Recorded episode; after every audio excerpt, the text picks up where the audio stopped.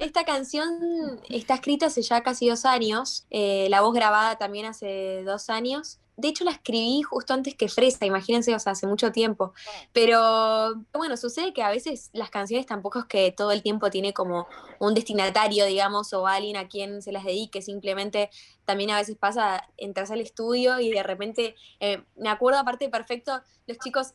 yo el primer día que llegué al estudio les dije, quiero hacer una fusión, eh, esto hace, hasta ya, hace ya tiempo, quiero, quiero fusionar el, tango argentino, porque se acuerdan también cuando saqué esta fusión de, la cumbia con Pablito Lescano y el reggaetón, estaba como con esa mentalidad de fusionar esos estilos, géneros musicales que también nos representan mucho a nosotros, los argentinos, y me sucedió eso con el tango, eh, y empezamos a jugar, cómo me duele, cómo me duele, y como, esto es una cumbia, esto no sé qué, y también animarme un poquitito a,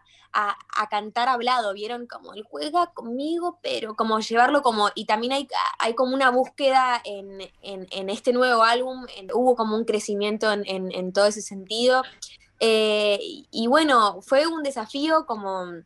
como cada canción que, que, voy haciendo y que voy lanzando, mismo en, el video, pensar, viste, son tantos los videoclips que de repente es como, bueno, ¿y ahora qué hacemos con, eh, eh, con este? Y buscarle siempre la vuelta eh, en, la estética, en, un concepto, y, es algo también que me apasiona muchísimo. Así que nada, espero que, que la hayan disfrutado mucho y que les haya gustado.